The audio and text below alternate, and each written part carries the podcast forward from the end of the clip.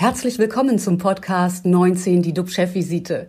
DUB-Unternehmerverleger Jens de Boer und der Chef der Essener Uniklinik, Professor Jochen Werner, reden Tacheles über Corona, Medizin und Wirtschaft. Immer 19 Minuten, immer mit einem Gast.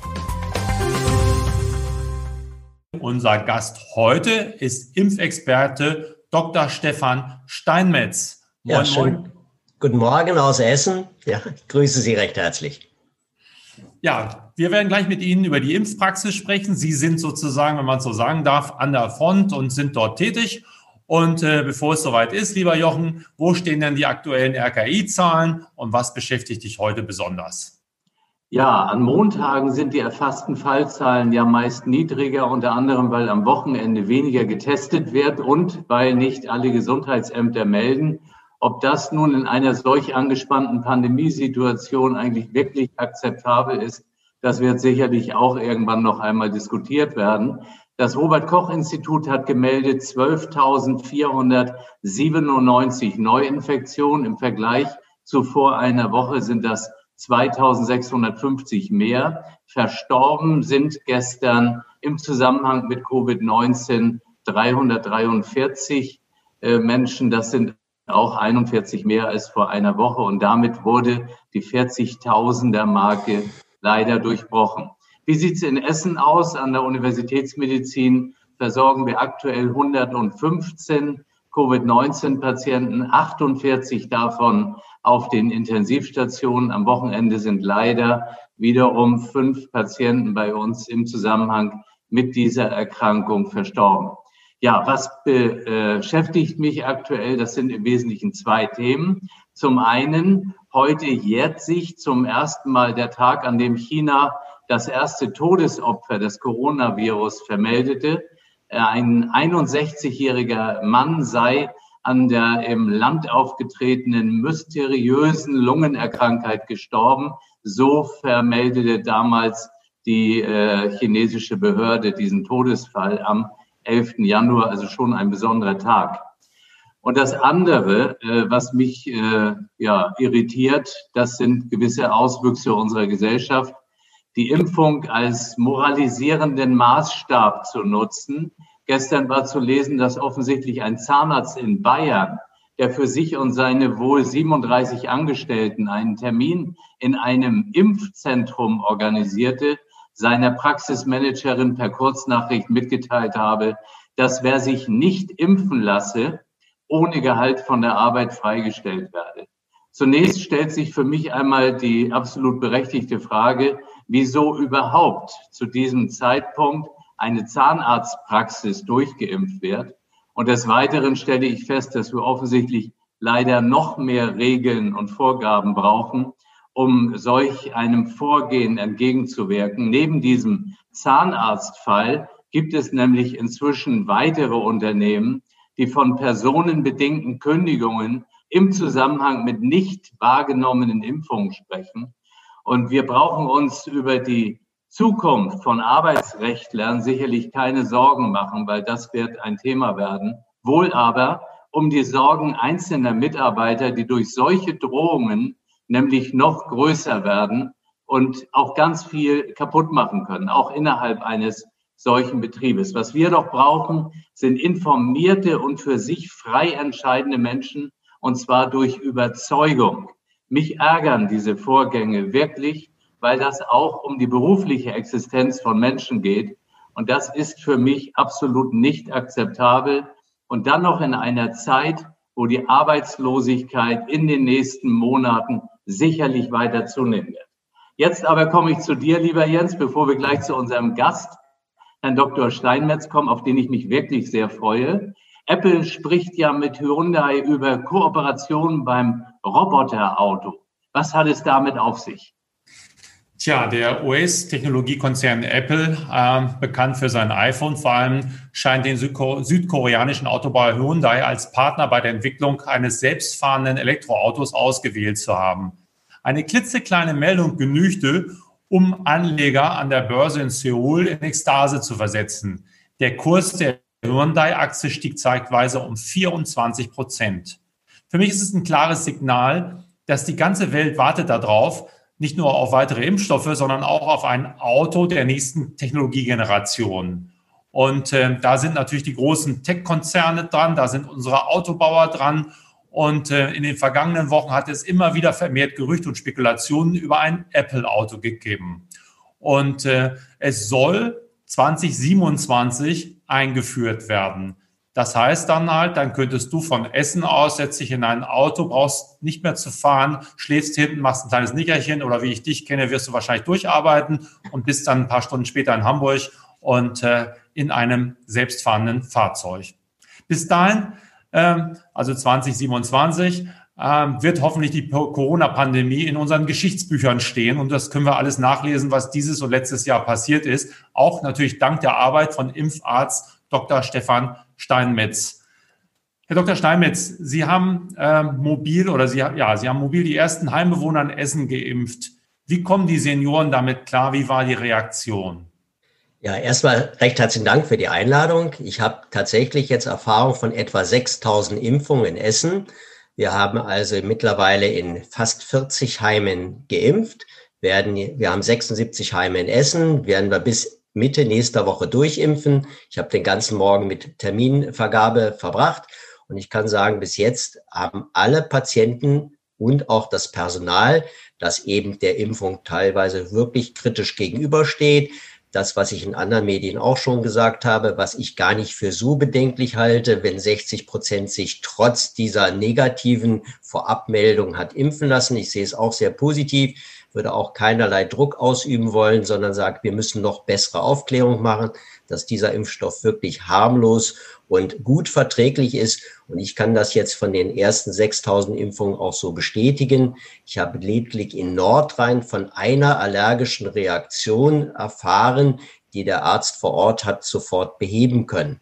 Es gab sogar, ich sage mal, meine Frau, die äußerst empfindlich ist, hatte diesmal überhaupt keine Nebenwirkung, außer dass der Arm vielleicht einen Tag wehtut. Also mit mhm. anderen Worten, wir haben eine sehr gute Impfung, die weniger Nebenwirkungen macht, sogar als die Grippeimpfung, die ja jährlich genommen wird. Wir haben keine Komplikationen und im Grunde genommen jedes Heim, das ich anrufe, sagt, hurra, endlich sind wir auch dran. Wie viel Prozent der Heimbewohner lassen sich denn impfen? Also bei den Heimbewohnern haben wir so eine Zustimmung von 80 bis 90 Prozent, teilweise sogar drüber bei den Mitarbeitern 60. Ich habe jetzt ein erstes Heim gehabt mit 80 Prozent. Das hat mich natürlich sehr gefreut. Was sind dann die Einwände? Kriegen Sie Einwände zu hören? Ja, das ist äh, tatsächlich immer wieder die Frage, kann ich noch schwanger werden?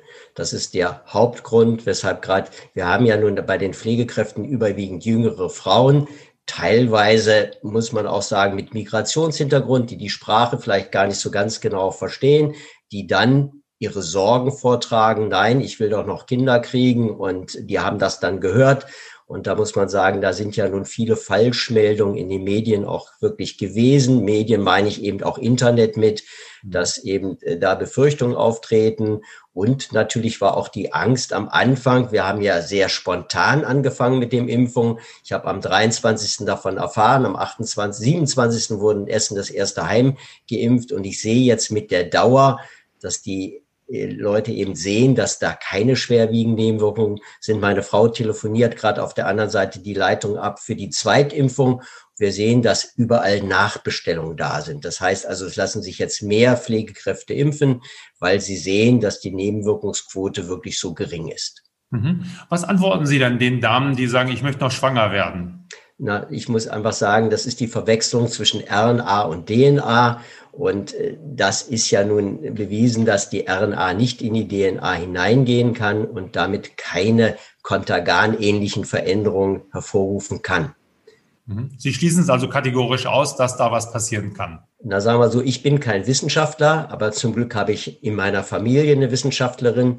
Meine Tochter ist Nanotechnologin, die übrigens seit vorgestern ein Patent auch auf eine Corona-Impfung hat. Und zwar in der Form, dass sie virenbedingt eine Trägersubstanz entwickelt, die in einem Pflaster versandt werden kann und gerade für die Drittländer sehr interessant sein wird.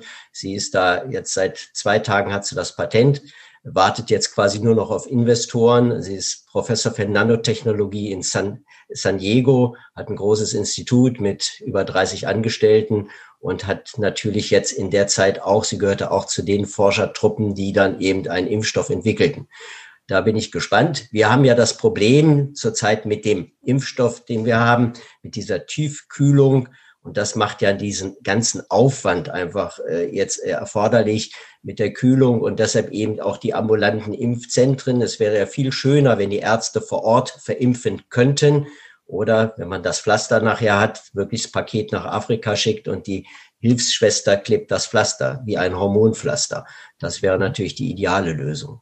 Aber zurzeit müssen wir. Ein bisschen, bisschen dauern. Das wird noch dauern. Das wird sicherlich noch bis Ende des Jahres dauern, bis das dann tatsächlich spruchreif ist.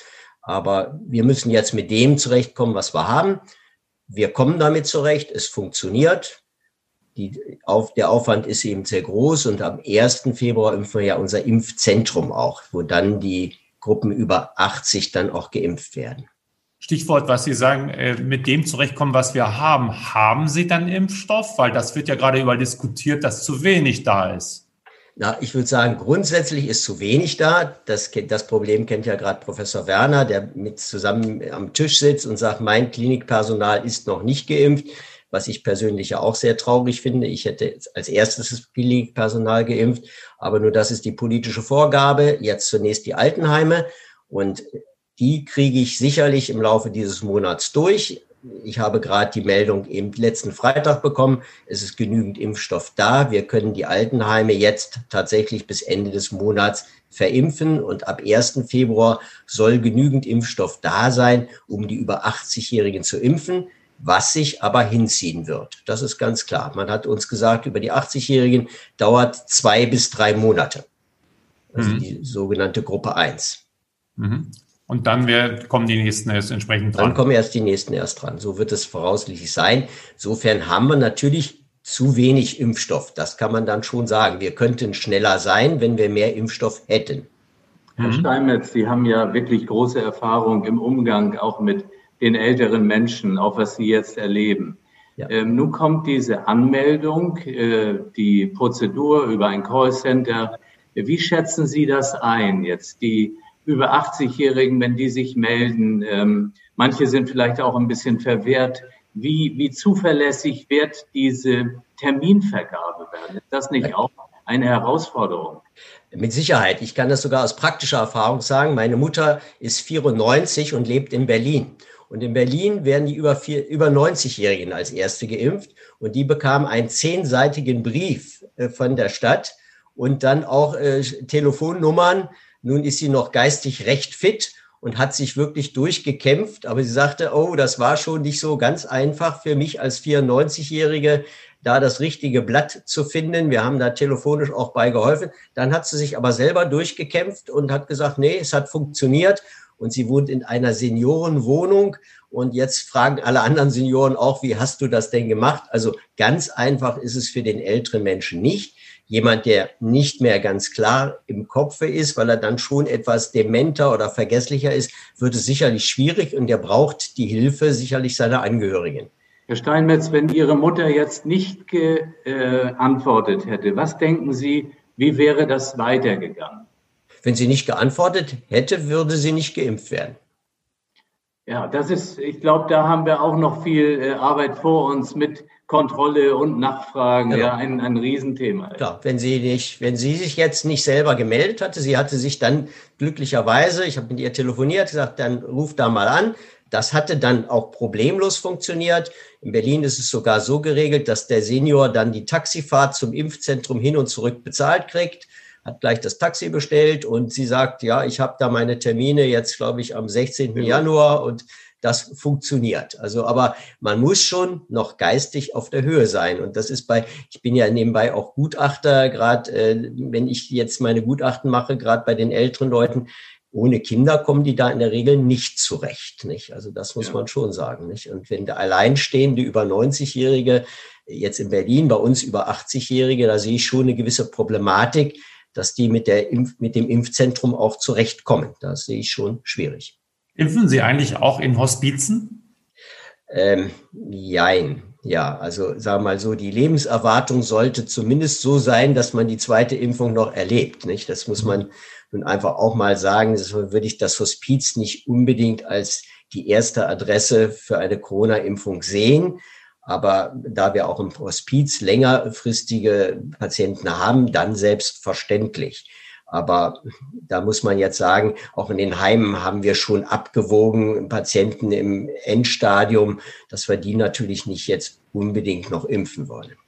Aber es findet statt. Sie sind aktiv. Es findet statt, ja, es findet ja. statt. Ja. Findet statt. Und das ist dann sozusagen, sind Grenzfälle dann irgendwie. Das sind Grenzfälle. Und da muss ich sagen, das ist wie immer als Arzt muss man natürlich auch entscheiden, macht diese Maßnahme überhaupt noch irgendeinen Sinn? Ne? Mhm. Letztendlich eine Nebenwirkung kann man ja auch nicht ganz ausschließen.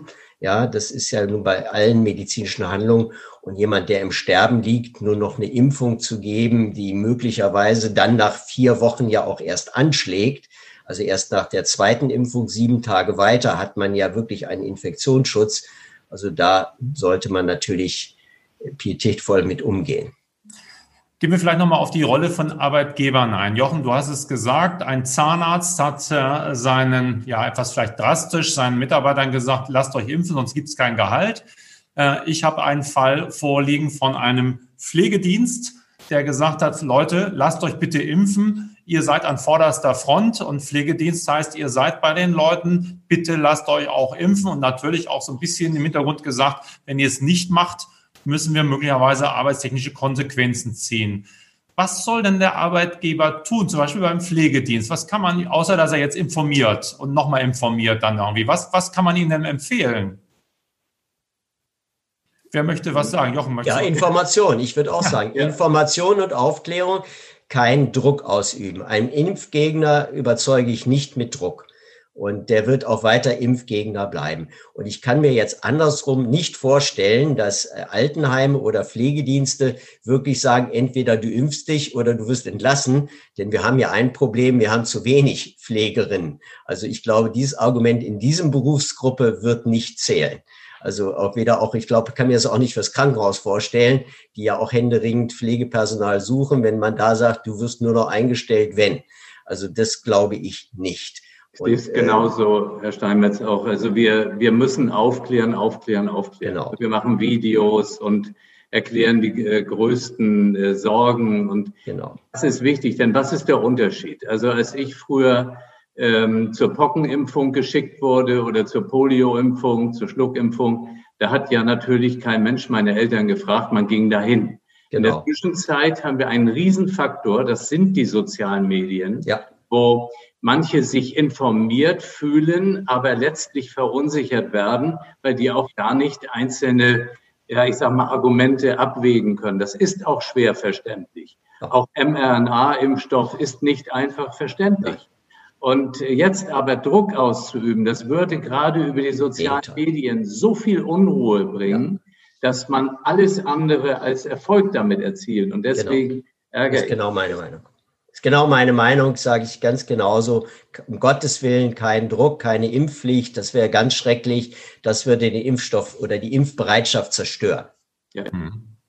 Aber was jetzt heißt das jetzt für den Pflegedienst, der soll sagen, setzt eure Maske auf und ähm, äh, geht bitte raus, weil ich merke natürlich auch umgekehrt bei meinen Mitarbeitern, dass natürlich eine Verunsicherung da ist und sie sich gerne nach Hause Homeoffice, aber das geht ja beim Pflegedienst nicht. Wie soll man da da agieren? Vielleicht da nochmal einen Tipp geben dann irgendwie. Ja, wir sind ein Jahr ja mit Corona nun zugange und äh, ich bin ja auch selber nun äh, vor Ort viel ärztlich tätig. Ich gehe nie ohne meine FF2-Maske arbeiten, niemals und habe immer Schutzmaßnahmen für mich. Und ich werde das auch nach der Impfung erstmal so beibehalten, weil wir ja auch nicht sicher sagen können, dass wir nicht eventuell doch noch Überträger sein könnten. Also mit anderen Worten, äh, wie es in Israel jetzt gesagt wird, wer geimpft ist, darf ins Kino. Äh, so weit sind wir ja noch gar nicht, äh, dass wir das sicher so sagen können. Und das wird auch erst die Erfahrung zeigen. Also diese, da, diese Belohnung, äh, die werden wir jetzt hier nicht so aussprechen können. Äh, nicht nur, weil wir nicht die zwei Klassenmedizin nachher haben wollen, die Geimpften und die Nicht-Geimpften, sondern weil wir es auch nicht ganz sicher medizinisch wissen. Das wird man ja erst wissen, wenn wir jetzt eine große Menge Geimpfte haben, ob die Zahlen dann tatsächlich so runtergehen, wie wir uns das wünschen und erhoffen. Aber das wird man abwarten müssen. Und insofern die äh, Sicherheitsmaßnahmen, die ja jetzt schon seit zehn Monaten gelten, die gelten absolut weiter bei Geimpften und Ungeimpften. Und niemand kann sagen, wie lange das anhält.